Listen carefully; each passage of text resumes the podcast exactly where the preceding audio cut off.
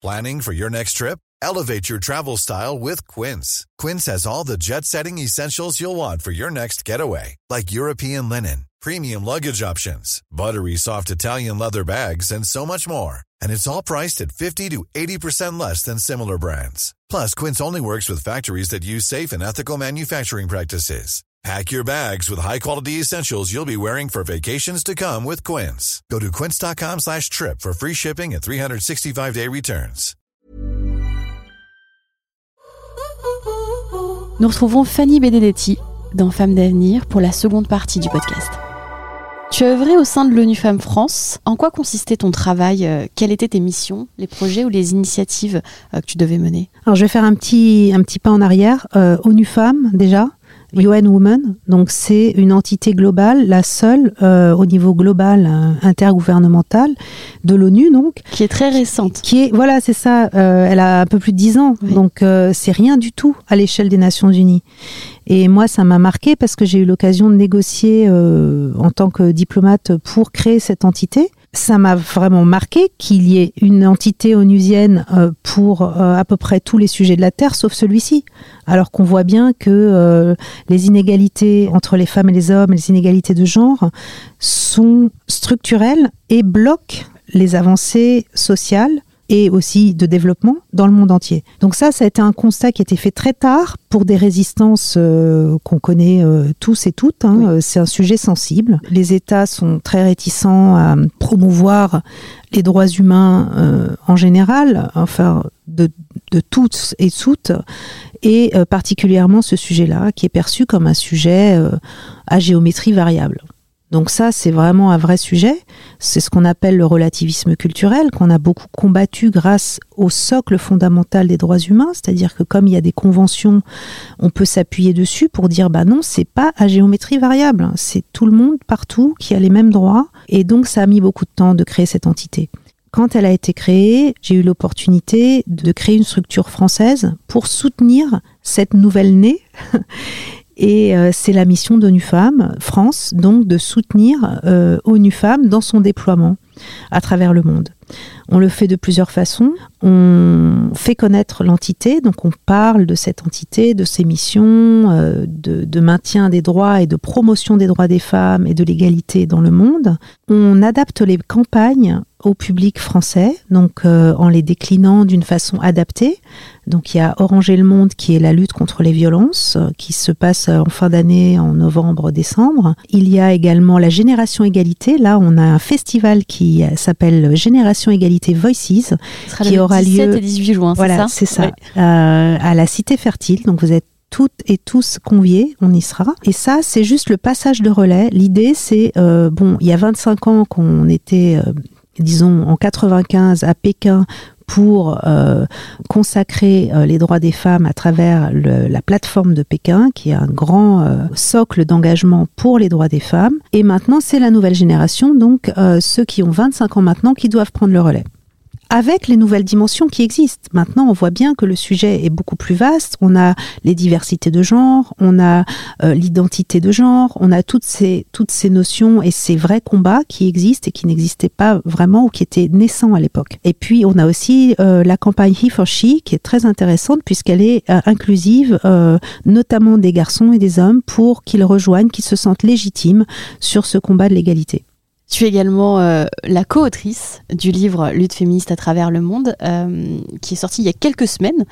Qu'est-ce qui t'a poussé à écrire ce livre avec, euh, donc vous êtes trois hein, autrices, euh, Lorelai Colline et Julie Rousseau? Pourquoi maintenant ce livre et pourquoi ce livre? Plusieurs raisons. D'abord parce que j'ai réalisé, je, je donne un cours notamment à Sciences Po sur le genre dans, le, dans les relations internationales. Et je me suis rendu compte que les élèves, enfin les, étudiants, qui sont plutôt beaucoup des étudiantes, avaient une vision justement qui était un peu différente de la mienne. Donc j'avais envie de creuser ça et de voir à quel point justement le sujet avait évolué. Et donc j'ai eu besoin de faire quelque chose d'intergénérationnel avec mes deux co-autrices pour explorer et avoir un objectif pédagogique. C'est-à-dire, on n'est pas, euh, on a, on s'est pas fixé comme objectif de prendre position ou de nous positionner sur les différents sujets, mais simplement d'analyser et d'expliquer. Donc c'est ça l'objet du livre, faire un petit retour en arrière sur ce qui s'est passé depuis 25 ans dans les luttes féministes et de les expliquer au plus grand nombre avec des exemples en illustrant euh, les combats, euh, les obstacles persistants euh, et les perspectives futures. Je voudrais faire découvrir ou redécouvrir à nos auditrices un moment du discours d'Hillary Clinton. Tu as parlé justement de cette conférence mondiale sur les femmes à Pékin en 1995. As long as discrimination and inequities remain so commonplace everywhere in the world, as long as girls and women are valued less, fed less, fed last, overworked, underpaid, not schooled, subjected to violence in and outside their homes, the potential of the human family to create a peaceful, alors cette conférence, elle, a marqué un tournant hein, important dans le programme mondial pour l'égalité des sexes. Mais qu'est-ce qui a changé depuis? Est-ce qu'il y a des avancées vraiment visibles? Alors c'est effectivement une question qui est un peu difficile parce que euh, on voit beaucoup d'obstacles persistants à cette égalité. C'est vrai que les engagements qui ont été pris à cette époque et donc euh, dans le cadre de cette conférence sont absolument importants, très ambitieux, très détaillés. C'est une véritable feuille de route, hein, euh, la plateforme de Pékin. 189 gouvernements se sont engagés. Voilà, se sont engagés à travers cette plateforme, donc qui est pas seulement une déclaration d'intention, hein, absolument pas, qui est un plan d'action en 12 12 sujets différents et qui fait l'objet d'une évaluation tous les 5 ans très détaillée au niveau national, régional et mondial. Donc 25 ans plus tard, euh, le bilan est quand même euh, pas satisfaisant, on peut pas se mentir. Euh, les avancées ont été plutôt décevantes. On s'aperçoit que même sur le premier engagement qui était d'éliminer les lois discriminatoires dans le monde, c'est-à-dire les discriminations envers les femmes sont souvent inscrites dans la loi, donc euh, à partir de là, c'est très compliqué de faire évoluer les mentalités, les sociétés. Même sur cet engagement-là, on est encore très loin du compte. Il y a encore énormément de pays qui inscrivent des discriminations dans la loi la loi sur l'héritage notamment, euh, les violences qui ne sont pas reconnues, notamment le viol euh, ou les violences sexuelles au sein du couple, les lois qui ont un, lien avec le droit de la famille, euh, qui sont considérées comme dérogatoires du droit commun dans, dans de nombreux pays. Donc il y a encore énormément à faire. Là où on peut se rassurer ou au moins se réjouir, c'est de la montée en puissance du sujet dans l'opinion publique, je pense, notamment à travers euh, l'utilisation des réseaux sociaux, la diffusion des idées et des combats. Et on a vu donc avec euh, MeToo, hein, tout le monde cite ce, moment, mais ça a été quand même un moment euh, très très important qui a révélé donc le côté caché de l'iceberg des violences structurelles que vivent les femmes dans la société et donc ça, c'est un, sujet de, je pense, de, satisfaction de voir que ces sujets euh, euh, concernent tout le monde, qu'ils sont connus et qu'on ne peut pas les nier. Il y a aussi le, le, les, chiffres clés qui montrent que malgré tout, on avance. On avance dans les sujets euh, de développement humain, donc l'accès à l'éducation notamment que citait Hillary Clinton, l'accès à la santé, donc la mortalité maternelle par exemple, qui est un vrai fléau,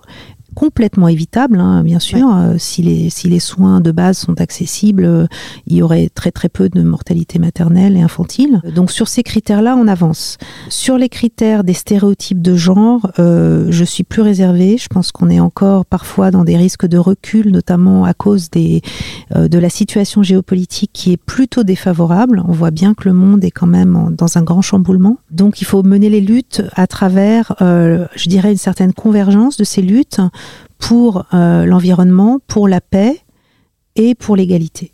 Euh, l'égalité de genre et aussi l'égalité euh, au, tout court, l'égalité des droits humains. Donc ce socle fondamental des droits fondamentaux qu'il faut maintenir et combattre.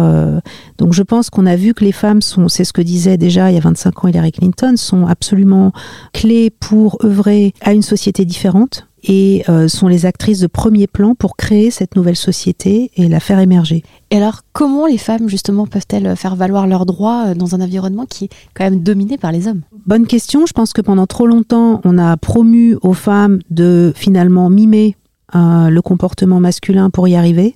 Et c'est pas complètement faux. Je veux dire, dans la société où on est, euh, si on veut euh, se retrouver euh, tout en haut de l'échelle, je pense que c'est à peu près la seule solution. Et c'est pas celle que je prône, bien évidemment. Je pense qu'il faut changer la société activement.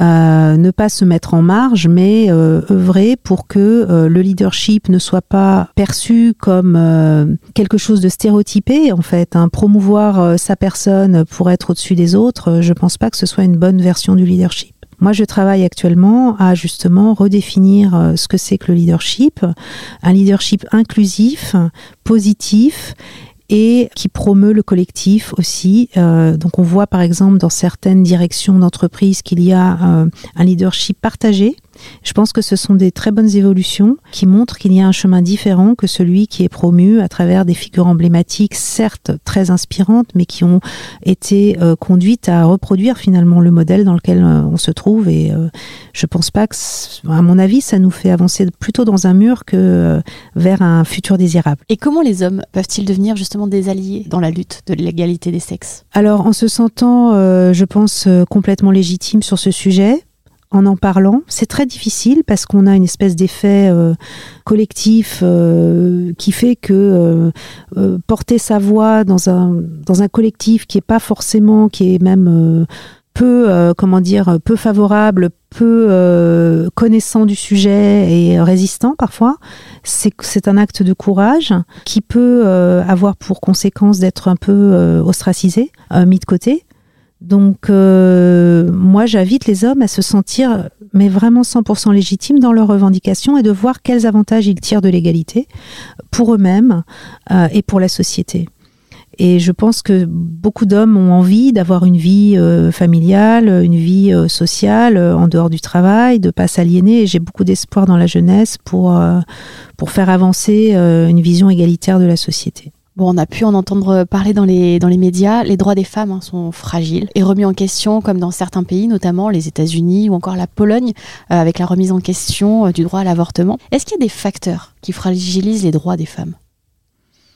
Oui, bien sûr. Dès qu'il y a des crises, on cherche des coupables, on cherche aussi euh, à se rassurer et les conservatismes remontent à ces moments-là. Donc c'est ce qui se produit en ce moment-là mais euh, c'est pas du tout inéluctable. Je pense que moi, je suis, je reste positive. Je pense qu'on a eu des peurs, des freins, des, mais euh, globalement, euh, la mobilisation est aussi renforcée dans ces moments-là. C'est-à-dire que les crises sont parfois aussi des moments d'émergence. On a vu dans certains pays qui avaient subi des crises horribles. Euh, je pense au Rwanda parce que c'était aussi à l'époque un pays, voilà, qui a subi un un génocide donc euh, et qui s'est euh, redressé d'une certaine façon de façon intéressante avec euh, beaucoup de femmes dans les dans les instances de gouvernance qui sont complètement transformées. Et puis on a vu aussi le deuxième la deuxième guerre mondiale a permis aux femmes aussi d'avoir une place dans la société finalement. Essayons de voir ça l'opportunité derrière derrière ces moments de, de grand chamboulement et de la saisir à ce moment-là J'ai pu lire dans, dans, votre livre, justement, Lutte féministe à travers le monde, euh, que la chercheuse Karine Martin étudie les biais comportementaux des professionnels de la petite enfance. Et à travers cette étude, nous découvrons que les jouets de manipulation, donc comme les mm. puzzles, les constructions, euh, sont plus souvent proposés aux garçons, alors que les jouets d'imagination, comme les poupées, les histoires, sont plus facilement proposés aux filles les éducateurs, euh, ils ont un vrai rôle à jouer euh, sur l'importance de l'égalité, sur euh, les enfants, et dès le plus jeune âge, en fait. Absolument. On est dans un bain de stéréotypes dès qu'on est, hein, même intra-utérus, je pense. donc, la façon dont simplement même la voix de la mère et du père s'ajuste en fonction du sexe du bébé. Ça aussi, il y a des études dès, cette période-là. Donc, absolument, je pense que c'est une éducation non genrée ou genrée, ça dépend comment on perçoit le, terme, mais il faut avoir conscience de ces biais dès le départ. Et euh, on est encore très loin dans, dans, les modes éducatifs de ne pas reproduire euh, nos biais genrés. Euh, donc c'est effectivement très très tôt qu'il faut s'atteler à ça. Je pense que, en tout cas, quand je compare à l'époque où moi j'ai grandi, où il y avait quand même moins de marketing, finalement, on avait moins ce, cette propension à aller vers des, des, jouets, par exemple, très très genrés. ça, ça m'inquiète un peu parce que je vois que ça se renforce plutôt que le contraire, je dirais. En même temps, la conscience euh, du sujet est quand même plus présente. Donc les filles, certes, il y a aussi des biais dans les réseaux sociaux. on voit le, comment dire la place de, de, la beauté, du maquillage, de, de, sujets comme ça qui renforcent un petit peu les biais. Mais en même temps, je, je reste assez, assez, assez confiante dans nos jeunes filles qui ont quand même euh, beaucoup, beaucoup de force. Enfin, c'est ce que j'observe en tout cas, et de confiance en elles. Mais ces biais genrés, en fait, se, euh, dans l'éducation, dans euh, les structures éducatives et dans la société, enfin, dans tous les contextes, se retrouvent après, plus tard, dans les choix d'éducation. Enfin, ça, c'est vraiment quelque chose qui est marquant. C'est-à-dire que les carrières qui sont maintenant les plus valorisantes continuent d'être accessible d'une façon ou d'une autre beaucoup plus aux garçons qu'aux filles. Je pense aux carrières scientifiques, bien sûr. Euh, et ça, ça vient vraiment des biais genrés dès le départ, quoi, de ce que vous décrivez, les jeux de manipulation, euh, alors que on est plutôt dans le dans la créativité, dans le dans la narration, dans le dans le récit, dans les émotions, euh, à travers euh, les jouets de, manip de, de, de, voilà avec des poupées, etc. Et puis surtout, ce qui est difficile, euh, c'est que on considère dans la dans la société que ce sont des choses innées, alors qu'elles sont complètement acquises. Ça, c'est démontré depuis très longtemps, mais il y a encore euh, beaucoup de, de, de, personnes qui pensent que c'est normal et que c'est naturel. Bon, moi j'ai vécu ça vraiment même dans mon corps. J'ai bien vu que ce n'était pas le cas. Je pense que je suis pas la seule à avoir euh, ressenti ça très très tôt en fait. Donc c'est pas du tout le cas et je pense que sans euh, adopter une attitude très rigide. Hein. Moi, j'ai des filles, je vois bien les choix qu'elles font. Euh, je cherche pas non plus à bloquer euh, toute leur inclinaison pour euh, des choses qui sont des choses que je juge moi stéréotypées. Pas du tout. L'important, c'est qu'elles aient confiance et qu'elles fassent leur choix, qu'elles soient conscientes de leur choix et des conséquences qu'ils peuvent avoir aussi pour pour leur futur. Et alors, si je pouvais donner un conseil aux jeunes filles et aux femmes qui nous écoutent aujourd'hui, lequel serait-il? Bah, ça, ça touche à la confiance. Je pense qu'il faut avoir euh, une confiance, euh, un socle de confiance en soi, de poursuivre ses rêves. C'est un peu bateau de dire ça, mais je pense que c'est vraiment la base. C'est le nerf de la guerre. D'aller jusqu'au bout de ce qu'on a envie de faire, d'y croire, de croire en soi, de trouver des alliés, les personnes bienveillantes qui vont vous écouter et vous soutenir et de pas se concentrer sur celles qui ne, qui ne croient pas en vous, tout simplement, les laisser un peu de côté. Fanny, nous arrivons déjà à la fin du podcast et je pose la même question à toutes mes invitées. Si tu pouvais parler à la petite fille que tu étais, qu'est-ce que tu lui dirais? Bah, sois toi-même. Tu n'as absolument rien à prouver à personne et euh, profite. Merci Fanny. Si ce podcast vous plaît et que vous souhaitez le soutenir, vous pouvez vous abonner sur n'importe quelle plateforme et laisser 5 étoiles et un commentaire. Et vous Si vous pouviez parler à la petite fille que vous étiez, que lui diriez-vous? We are powerful. We are woman.